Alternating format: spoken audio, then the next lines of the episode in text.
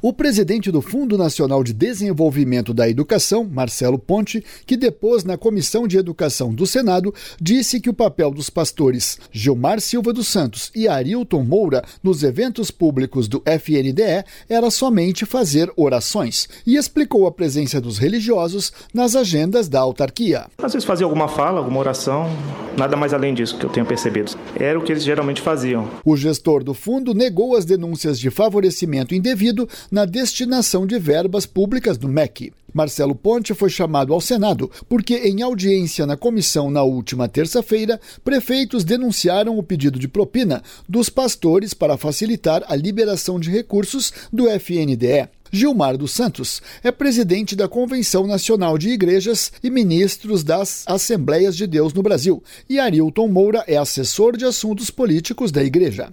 O presidente do FNDE disse também que confia no ex-ministro da Educação, Milton Ribeiro, e que não houve liberação indevida de verbas por ele. Terceiros usaram o nome dele, o meu, eventualmente, para se gabaritar ou para fazer lobby sem a nossa autorização. O presidente da Comissão de Educação, senador Marcelo Castro, questionou o gestor do FNDE o porquê da presença dos pastores nos eventos. Não são servidor público, não tem função no Ministério da Educação, não não ocupa um cargo comissionado. O que é que justifica o interesse de um pastor de saber quantos prefeitos vão para uma reunião com o ministro ou com o presidente do FNDE? Pelo amor de Deus, isso é completamente fora da administração pública, isso é inaceitável. Marcelo Castro disse ainda que quer ouvir os pastores, que eram esperados na reunião desta quinta, mas não compareceram.